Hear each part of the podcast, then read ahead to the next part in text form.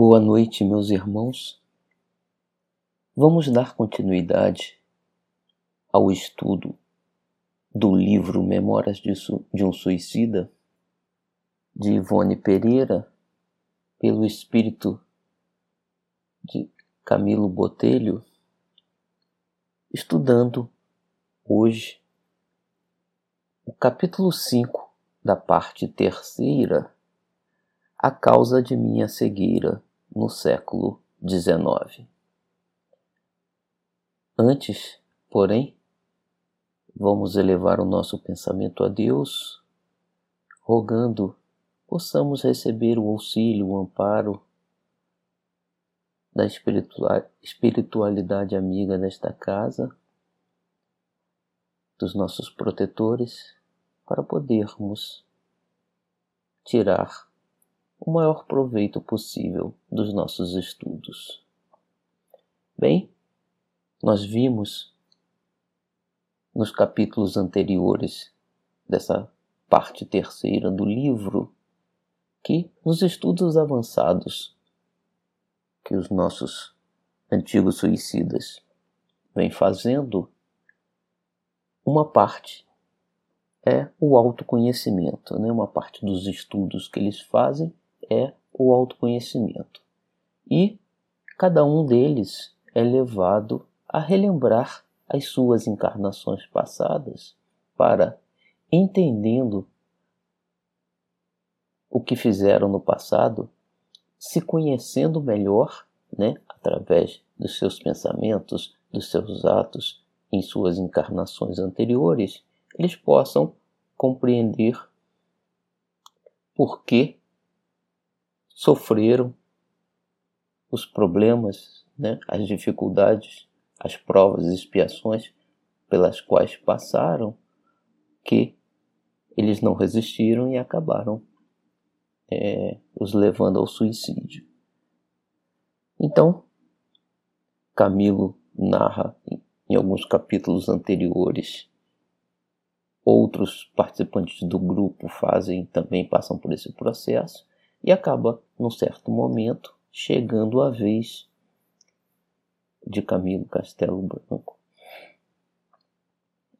Aqui no livro, né, Camilo Botelho, como ele assina no livro, é, é de fazer o seu estudo, levantar as suas vidas passadas e entender, né, se autoconhecer, né, se conhecer melhor e entender exatamente o que o levou aos problemas que ele acabou enfrentando e que o levaram ao suicídio, que no caso dele foi principalmente uma cegueira que o atingiu já na idade adulta. E aí então, no capítulo anterior, ele começa revendo suas encarnações passadas desde o tempo de Jesus, quando ele estava em Jerusalém, quando Jesus foi crucificado, e ele se revolta contra Jesus e proclama né, que Jesus seja crucificado e que Barrabás, por exemplo, ele é um dos que estavam lá gritando para que Barrabás fosse solto e que Jesus fosse levado à cruz, né? Nós vimos que ele vai descrevendo as encarnações seguintes, em todas elas, boa parte delas, se não todas, ele acaba virando as costas né, aos ensinamentos cristãos, a Jesus, e segue dessa forma, agindo contrariamente à lei de Deus, né, porque se recusa a conhecê-la, se recusa a percebê-la, né? E se recusa a reconhecer Jesus como aquele que nos trouxe a lei de Deus e que nos ensinou o que devemos fazer exatamente para podermos buscar a nossa salvação, né? buscar a nossa felicidade. E ele vai então, através de problemas e problemas, só aumentando a sua carga de dívidas, né? E através da lei de ação e reação, em algum momento ele vai ser levado a ter que pagar pelos seus erros do passado. É como ocorre a todos. Né? Então, nesse capítulo, capítulo 5 da parte 3, ele detalha então o que foi a sua última encarnação e o que o levou então a, na encarnação seguinte, sofrer com a sua cegueira. Né? Então ele começa a descrição do capítulo 5 da sua encarnação anterior, descrevendo da seguinte forma: Transcorriam os primeiros decênios do século XVII, quando renasci nos arredores de Toledo, a antiga e nobre capital dos visigodos, que as águas amigas e marulentas do velho Tejo margeiam qual incansável sentinela. Aqui só como curiosidade, os visigodos invadiram a Espanha ao redor do século V e permaneceram lá até o século VII, depois da queda do Império Romano. Né? É, o Império Romano dominou toda aquela região, toda a Península Ibérica, Portugal, Espanha, é, foram parte do Império Romano, e com a queda do Império Romano, os bárbaros, né, entre eles os visigodos, invadiram aquela região e a Espanha foi uma, um dos países que sofreu com a invasão dos visigodos e eles reinaram naquela região mais ou menos durante essa época. Né? Então essa cidade de Toledo foi tomada pelos visigodos, possivelmente entre o século V e VII, às margens do velho rio Tejo, né? O rio Tejo nasce na Espanha e desemboca em Portugal, né? Passa por Lisboa, então é o mesmo rio, né? Que vai da Espanha até Portugal. E, e a cidade de Toledo fica bem em uma curva do rio Tejo e que margeia boa parte da cidade de Toledo. E só para a gente entender algumas do, das descrições de Camilo na, na parte seguinte aqui do capítulo, depois dos visigodos, Península Ibérica foi invadida pelos árabes entre o século VII e, e os árabes foram expulsos da Península Ibérica só em 1400, né? Mas aquela região de Toledo fica perto de Madrid, que era o antigo reino de Castela, saiu do, do, do domínio dos árabes antes disso. E em 1222 foi construída uma grande catedral imponente, importante até hoje, a gente está lá, é, é, na cidade de Toledo. A cidade de Toledo, inclusive, na época medieval, foi toda murada, né? é, é bem, até hoje em dia, uma cidade com características medievais, mas que retrata esse passado né, visigodo, esse passado é, árabe. Né? E essa catedral reflete, então, toda essa história e traz características é, é, das arquiteturas góticas, arquitetura, arquitetura barroca, arquitetura árabe, é um mix das, das culturas, das influências que a cidade teve, né? e possivelmente na época que o Camilo descreve, no século XVII, Toledo era ainda um centro de produção de armamento, de espadas, de armaduras e foi famosa por gerar esse tipo de equipamentos, né? Isso é para termos uma ideia vamos entender melhor com essa visão a descrição que Camilo nos traz aqui nesse capítulo. Ele continua então: Arrojava-me ao outro renascimento nos alcantilados proscênios terrestres em busca de possibilidades para urgente aprendizado que me libertasse o espírito imerso em confusões, o qual deveria aliviar os débitos da consciência perante a incorruptível lei pois impunha-se a necessidade dos testemunhos de resignação na pobreza de humildade passiva e regeneradora, de conformidade ante um perjuro de amor, até então em débito nos assentamentos do passado de devotamento ao Instituto da Família. Então aqui Camilo descreve qual era o objetivo, né? A gente sempre ouve os espíritos nos dizendo que todos nós nascemos não com projetos de errar, né? não com projetos de praticar o mal. Pelo contrário, nós nascemos com projetos de acertar, de corrigir os nossos erros do passado e de caminhar adiante. Né? Então, eu vou só reler porque é interessante para a gente entender é, o restante da descrição que ele faz. Né? É, que ele diz, né? O espírito imerso em confusões, porque pelas encarnações passadas que ele nos descreve, nós vemos que ele veio cometendo uma sequência de erros, né?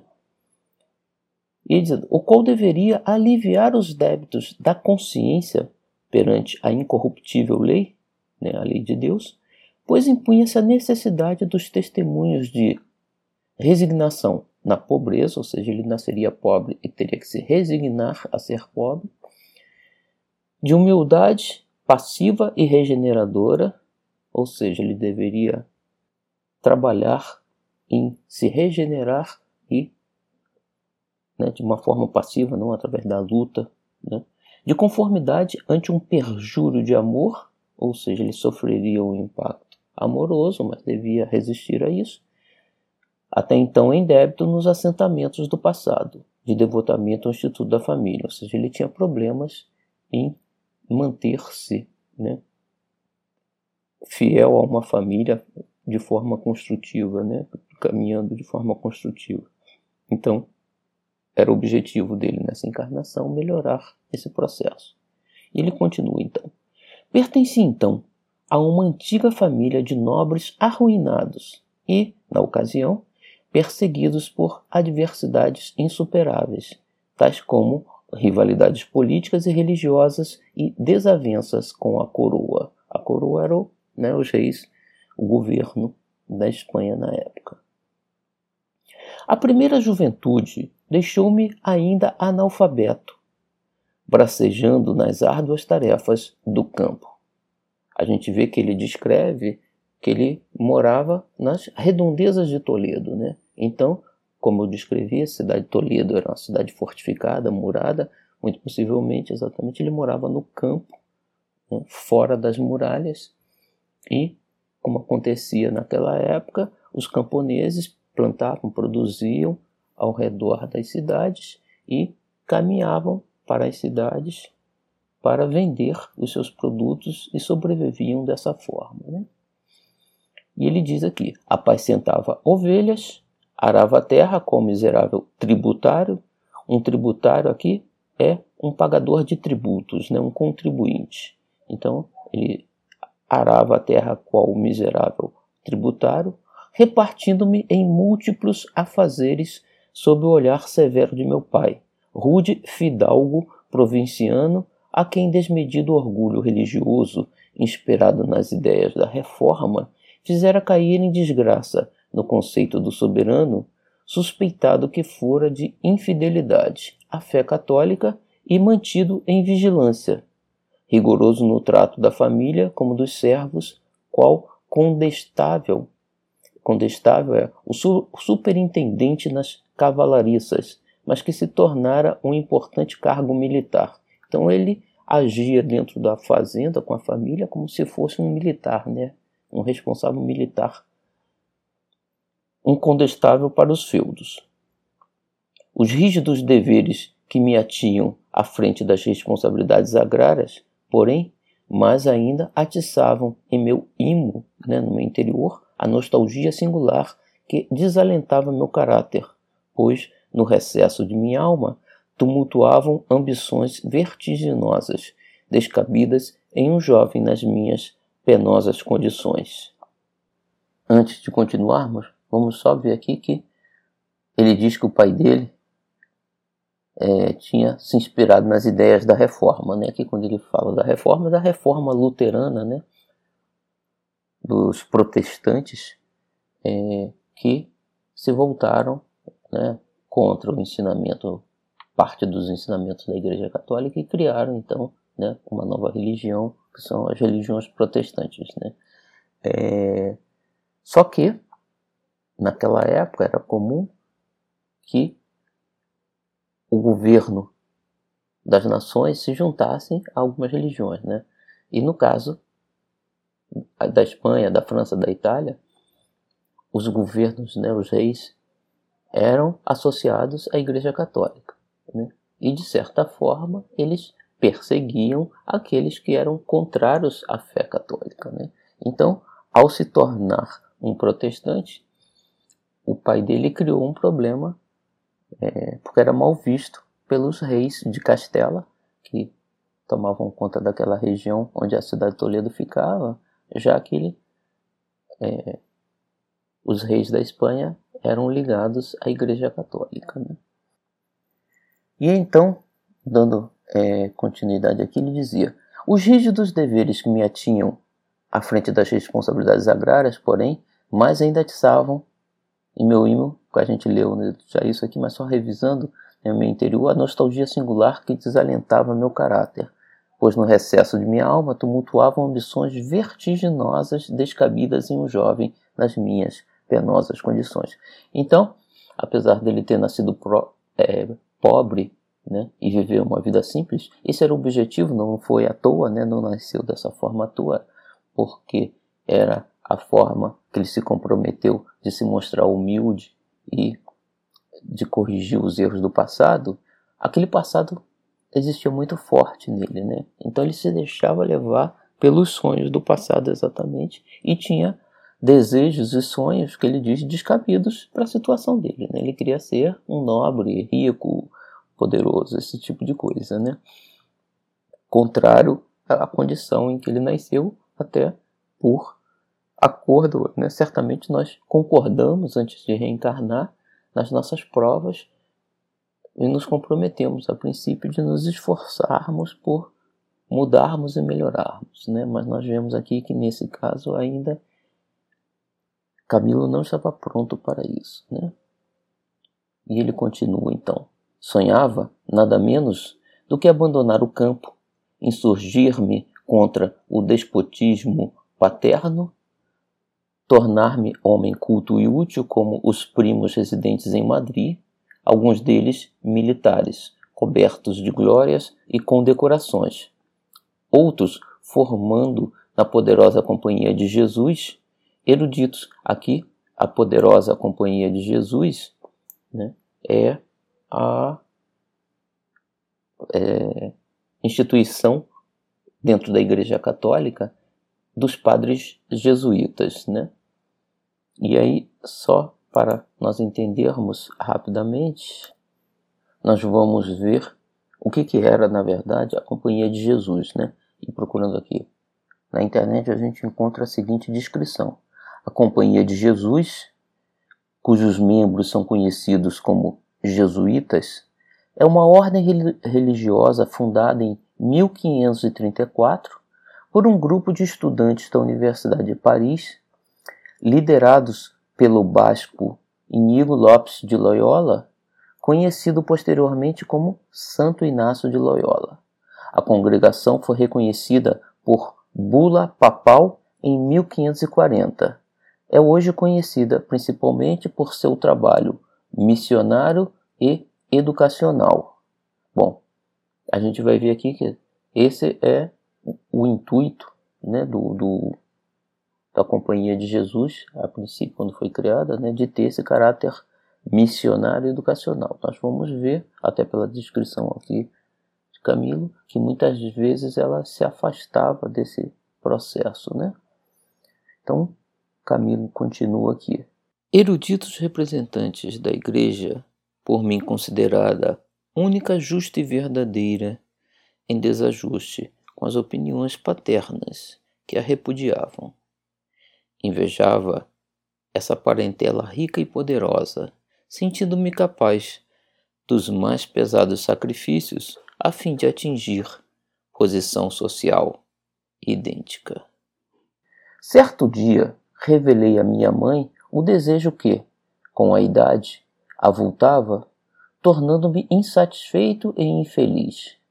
A pobre senhora, que, como os filhos e os servos, também sofria a opressão do tirano doméstico, aconselhou-me prudentemente, como inspirada pelo céu, a moderação dos anelos, né, dos anseios, dos sonhos, pela obediência aos princípios da família por mim encontrados ao nascer, objetando ainda ser minha presença indispensável na casa paterna, visto não poder prescindir o bom andamento da lavoura do experiente concurso do primogênito e seu futuro chefe, ou seja, ele era o primeiro filho, né, o primogênito da, daquela família, né, e era importante no trabalho, auxiliava o pai na produção da família, e quando o pai morresse, ele deveria então assumir esse controle, auxiliando não só a mãe, mas como seus irmãos menores, né, é, é, mantendo a família. Né, esse era o objetivo dele. Não obstante, dadas as minhas instâncias, intercedeu junto ao Senhor e Pai no sentido de permitir-me instrução, o que me valeu maus tratos e castigos inconcebíveis no coração paterno. O pai dele era realmente rígido, né? E é, passando do limite, certamente. Com a revolta daí consequente, fortaleceu-se o desejo, tornado obsessão irresistível, a qual só com imenso sacrifício era contida por meu gênio impetuoso e rebelde. Recorri ao páraco da circunscrição, a quem sabia prestativo e amigo das letras. Narrei-lhe as, de as desventuras que me apoucavam, pondo-o a par do desejo de alfabetizar-me, instruir-me quanto possível. Aqueceu com bondade e desprendimento, passando a ensinar-me quanto sabia. E porque se tratasse de um homem culto, intelectualmente avantajado, sorvi a longos austos as lições que caritativamente a mim concedia, demonstrando sempre tanta lucidez e boa vontade que o digno professor mais ainda se esmerava.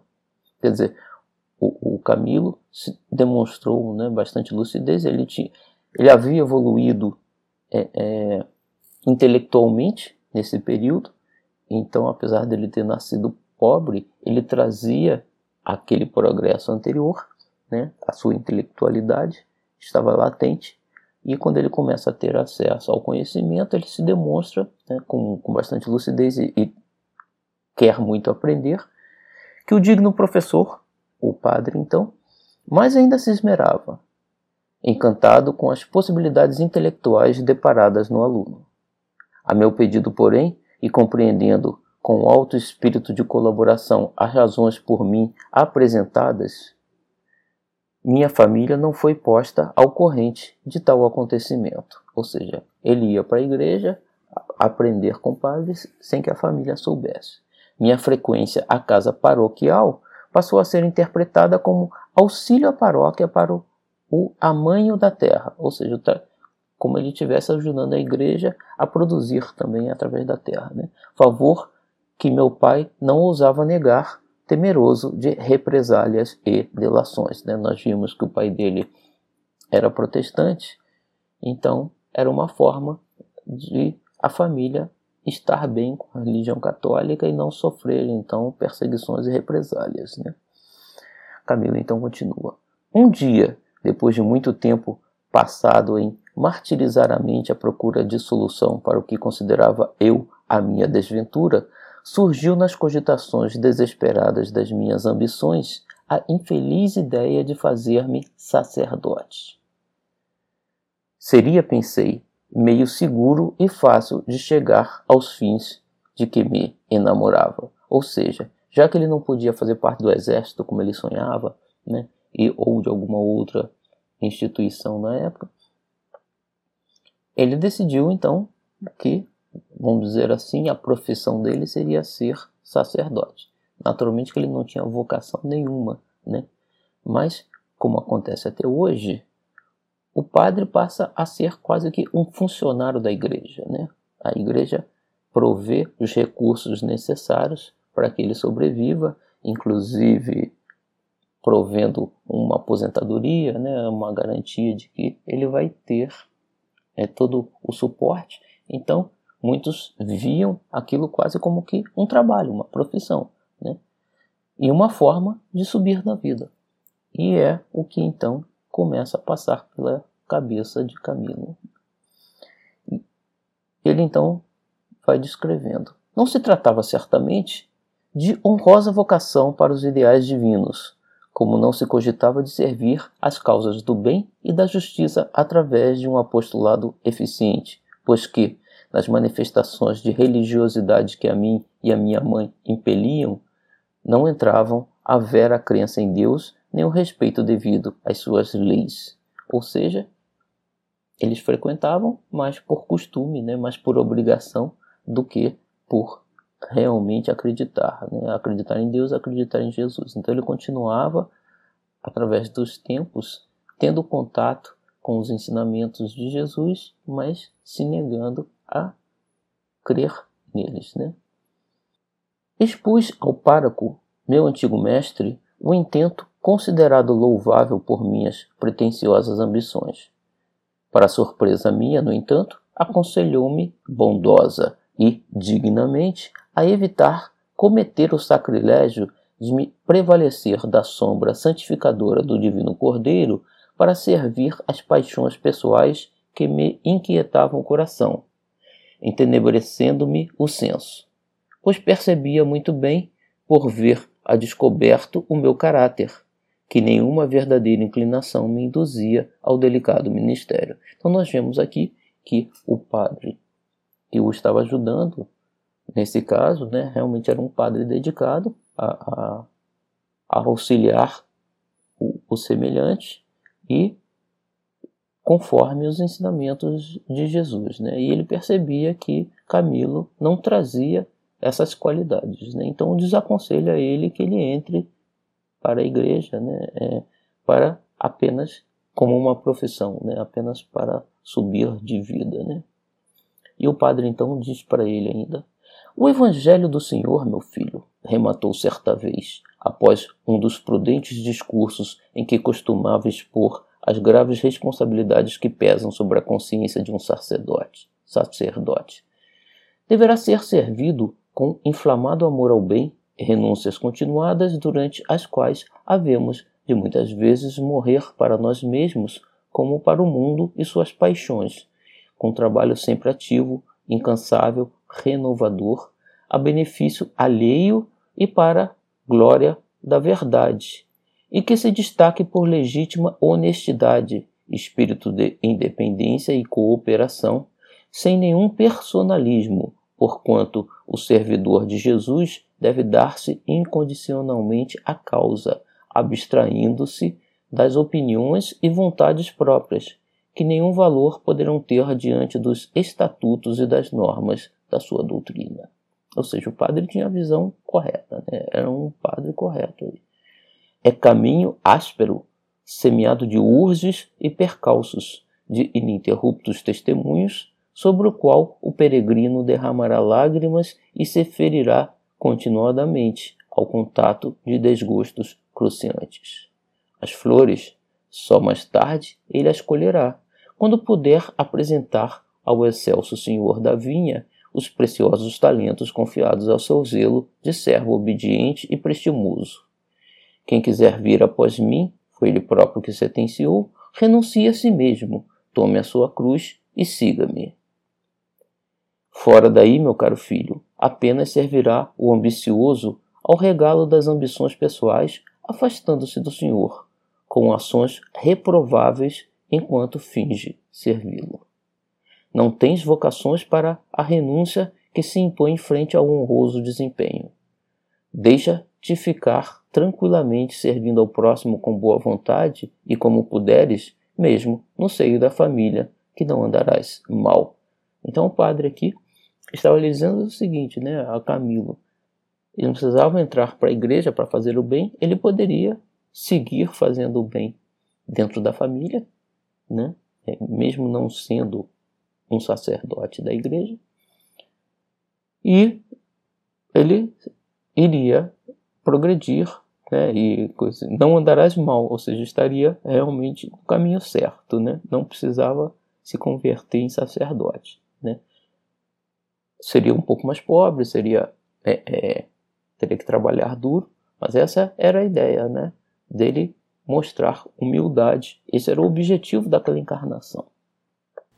Camilo nos descreve então o seguinte: Não te sentes verdadeiramente submisso à palavra de comando daquele que se deu em sacrifício nos braços de uma cruz. Não te precipites então, querendo arrostar responsabilidades tão grandiosas e pesadas que te poderão comprometer o futuro espiritual. Retorna, filho, às tuas obrigações de cidadão porfiando no cumprimento dos deveres cotidianos, experimentando a cada passo a decência dos costumes.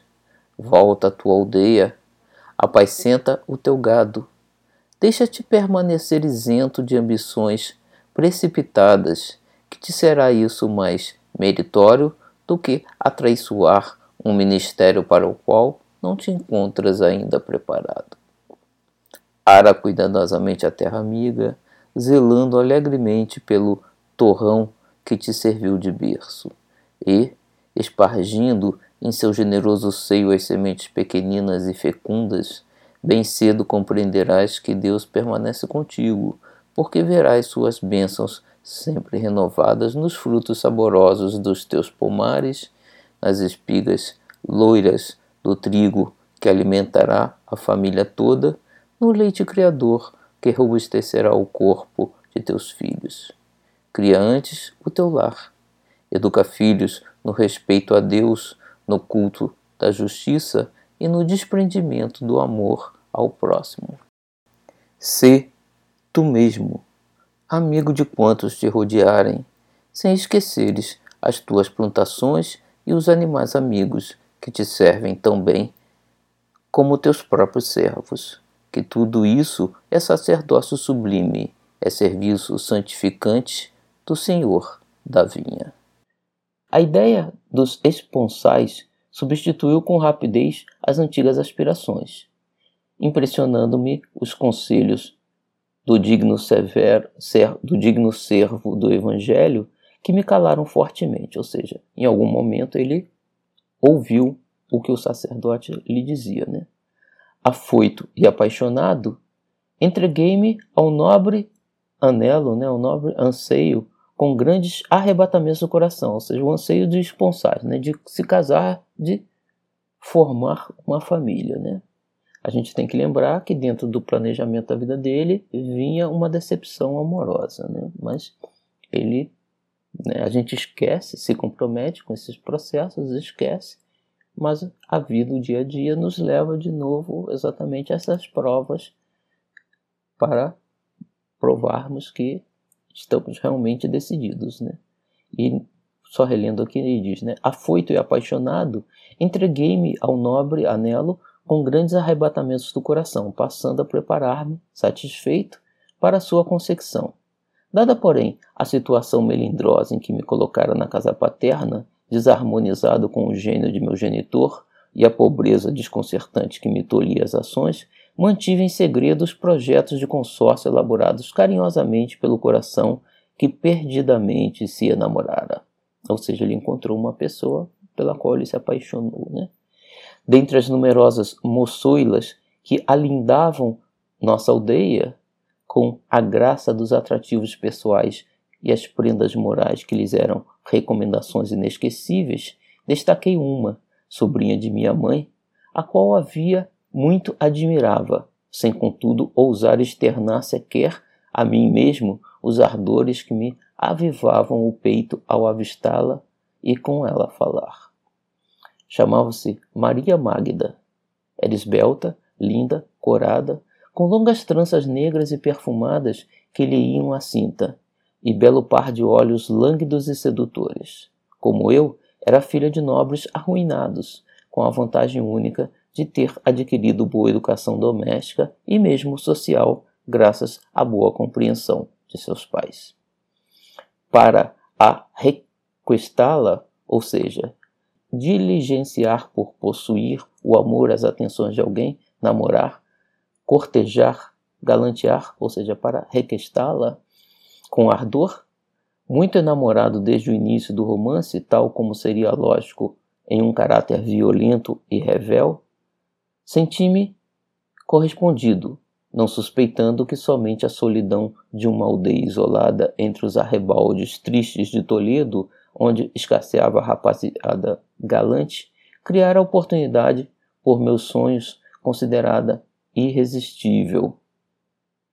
Amei a jovem Magda com indomável fervor, em suas mãos depositando o meu destino.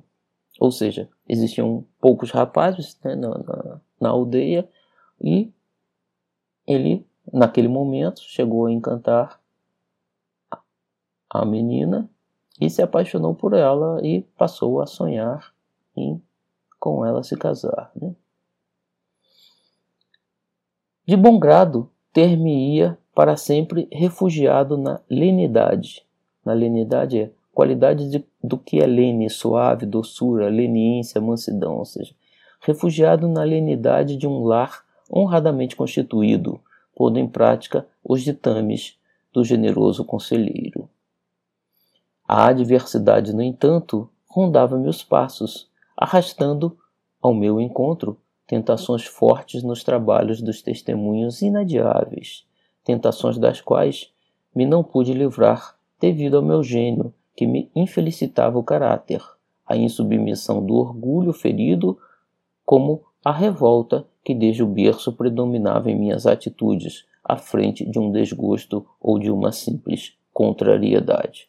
Ou seja, ele trazia aquele gênio dele do passado e ele mal conseguia dominá-lo, né? apesar da proposta inicial de, nessa encarnação, controlar todo esse processo.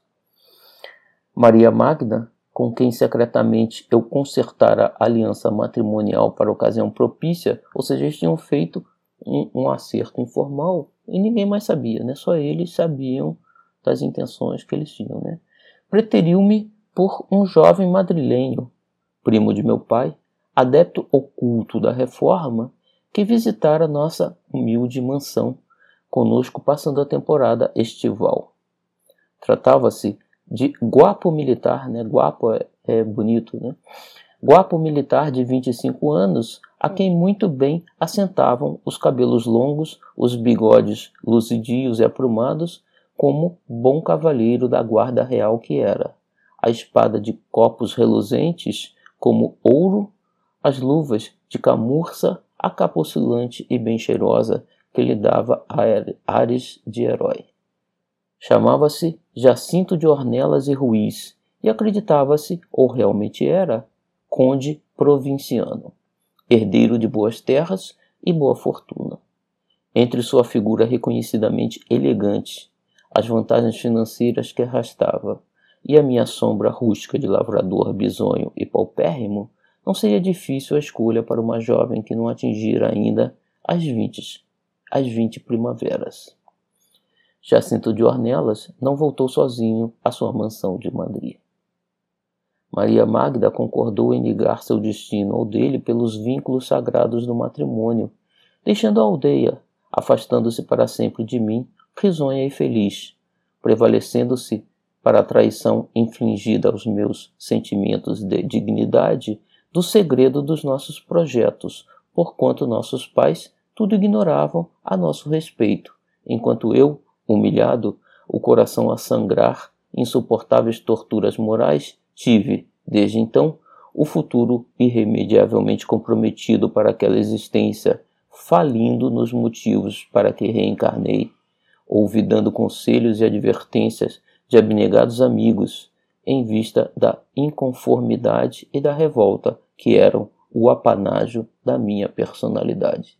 Ou seja, a própria mãe dele né, era conselheira dele, o, o pároco, né, o sacerdote, havia aconselhado ele a se resignar.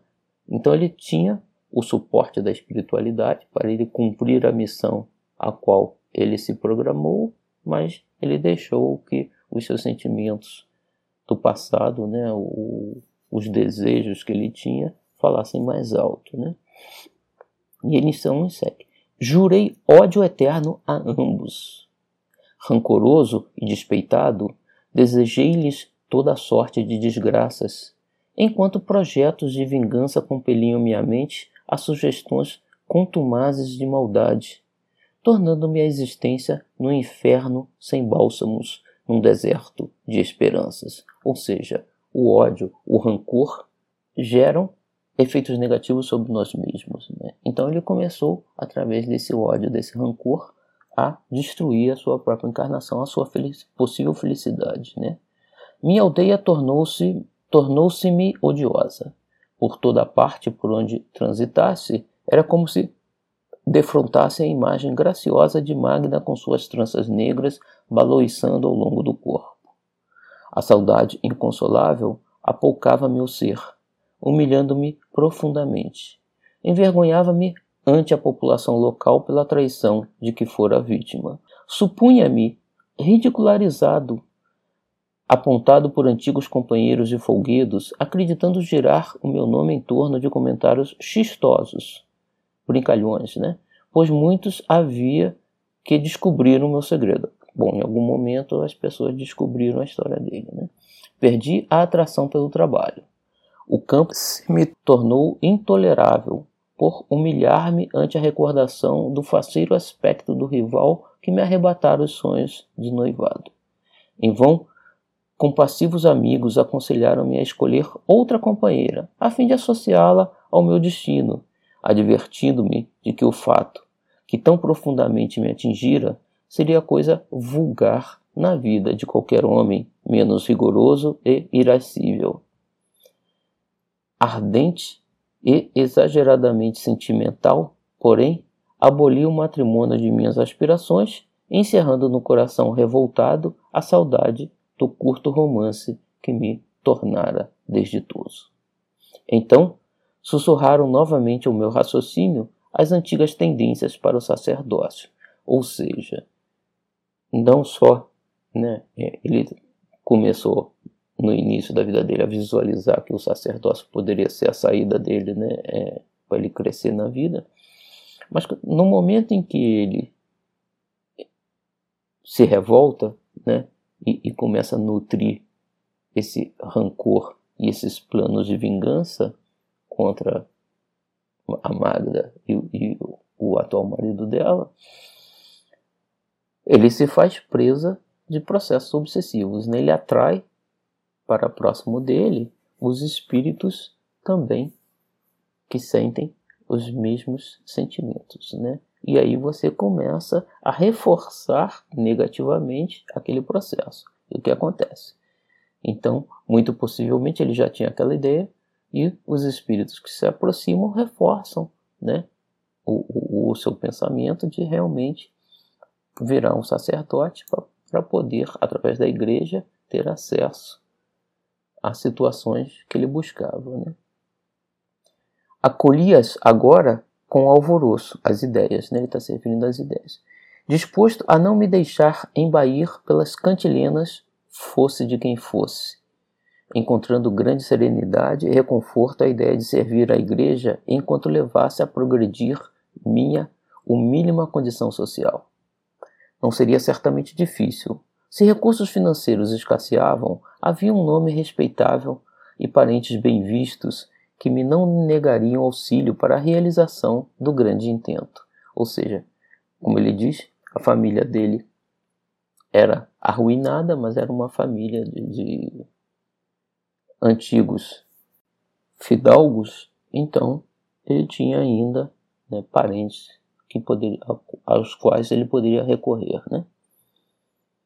Escorei-me ainda na impetuosa esperança de vencer, de ser alguém, de subir fosse por que meio fosse, contando que ultrapassasse Jacinto na sociedade e no poder, fazendo-o curvar-se diante de mim, ao mesmo tempo que de qualquer modo humilhasse Maria Magda, obrigando-a a preocupar-se comigo, ainda que apenas para me odiar.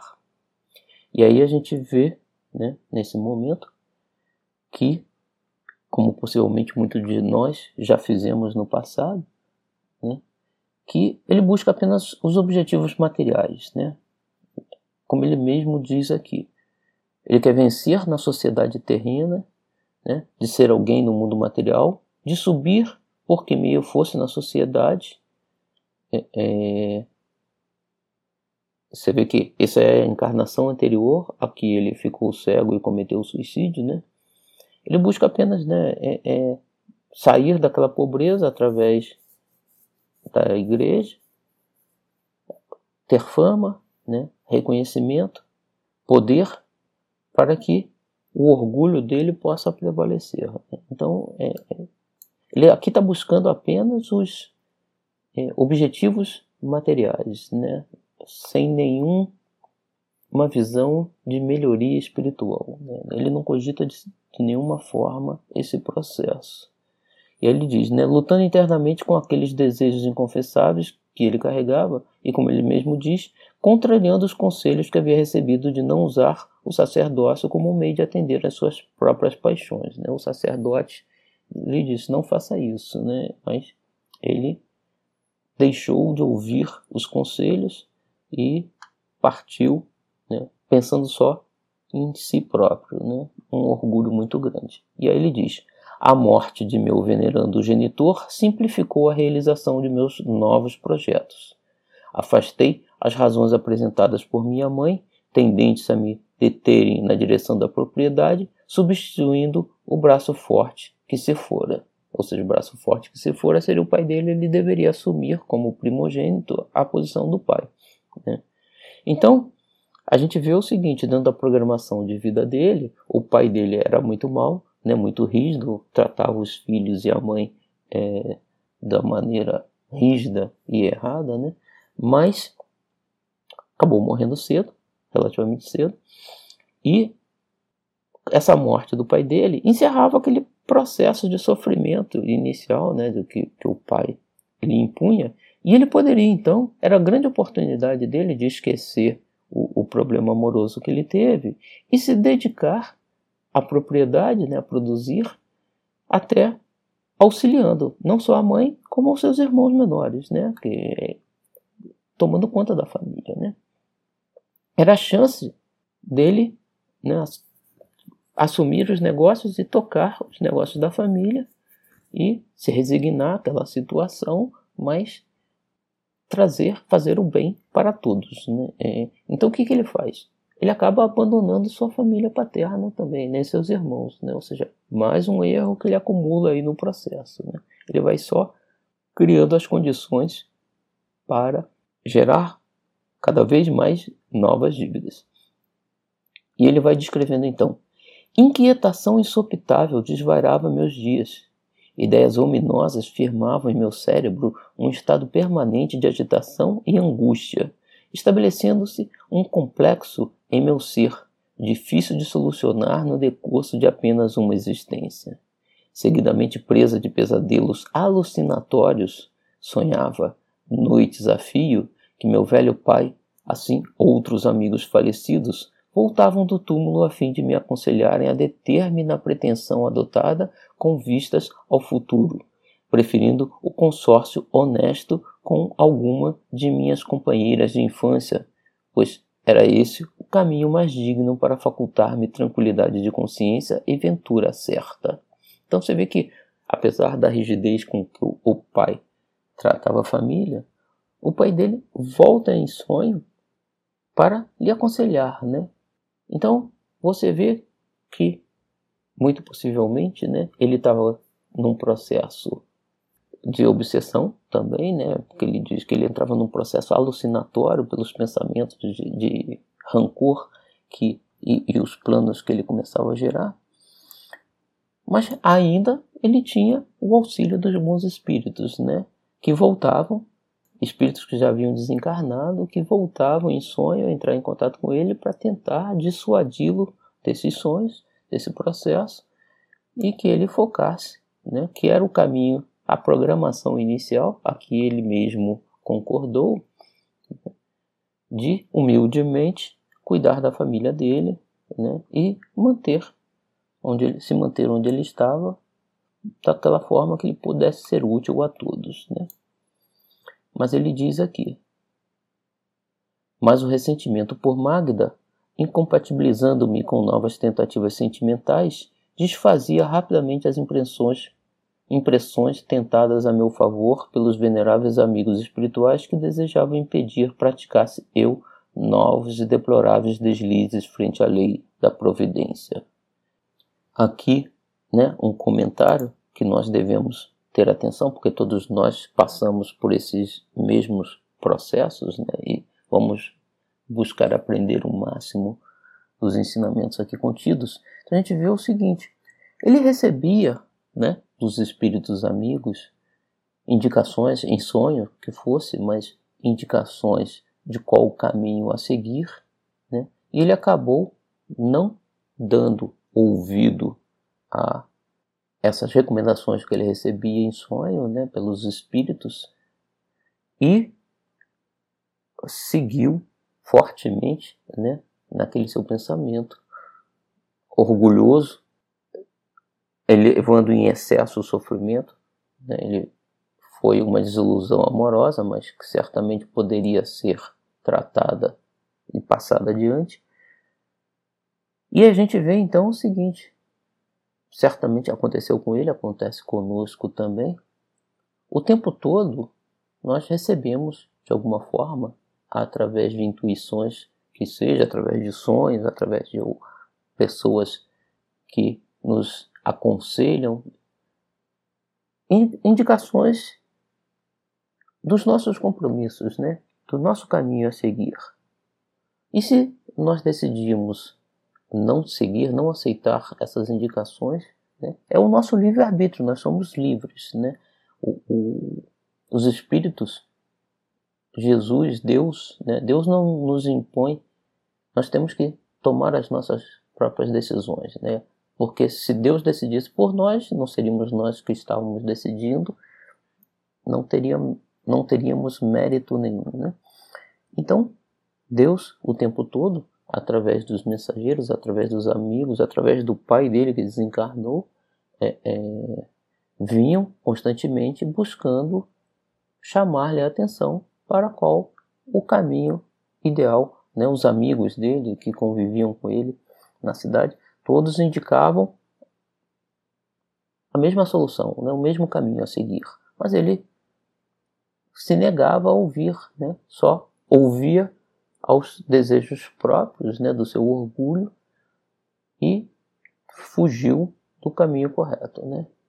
Isso é uma experiência porque nós temos que estar atentos, né? Recebemos constantemente essas indicações e temos que poder discernir né? o que é certo ou errado, o que realmente se aplica a nós, né?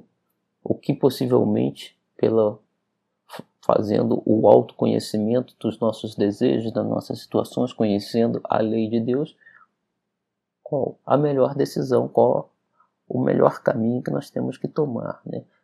Mas não foi isso o que ele fez exatamente, mas recebeu o auxílio, o amparo o tempo todo, né? Então ele diz aqui: Fiz-me sacerdote com grande facilidade. E aí, né, a gente viu que o padre recomendou que ele não fizesse isso, que ele não tomasse essa decisão, né? É...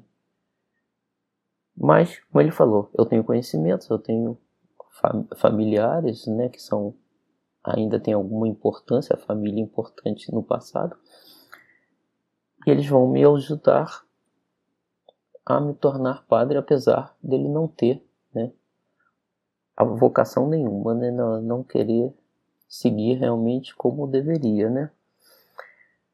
Então a gente percebe o seguinte, possivelmente isso até hoje, né, não só no século XVII, como foi, talvez no século XVII fosse pior, mas que, assim como existem sacerdotes na igreja que seguem corretamente né, e se dedicam sinceramente ao projeto, né, seguindo a Jesus, seguindo os ensinamentos, de fazer o bem, auxiliar ao cidadão, né, negando a si mesmo, né, amando ao próximo como a nós mesmos, como Jesus nos ensinou.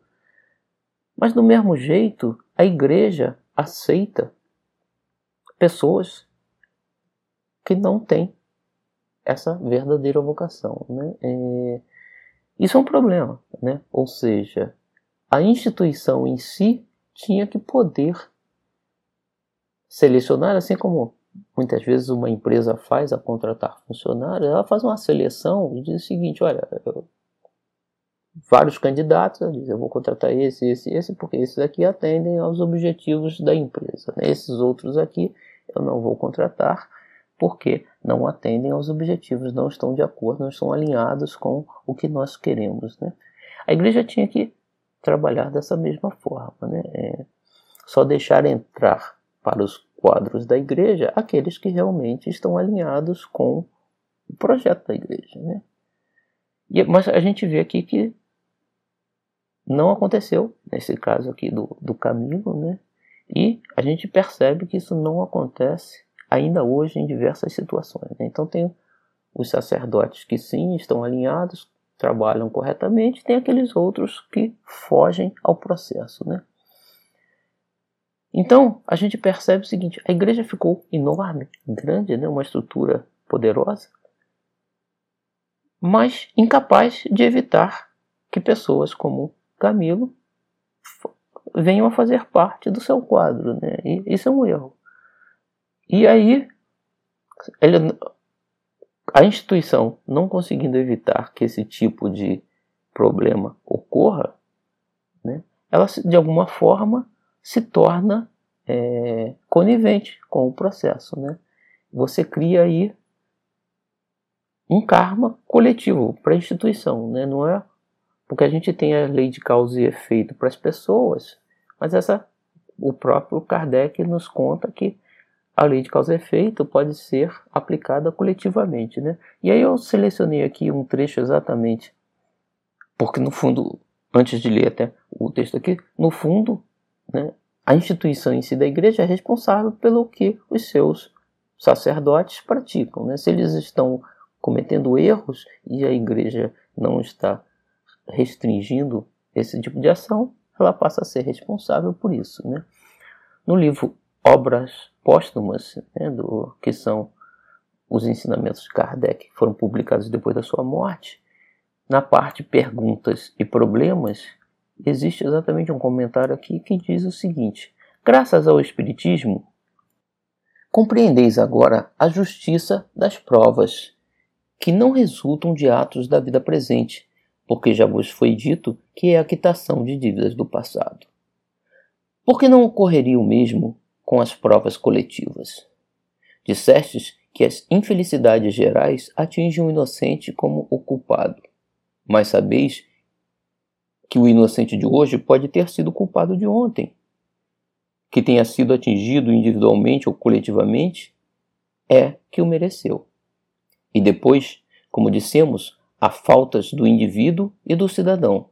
A expiação de umas não livra a expiação das outras, porque é, nesses, porque é necessário que toda dívida seja paga até o último centavo.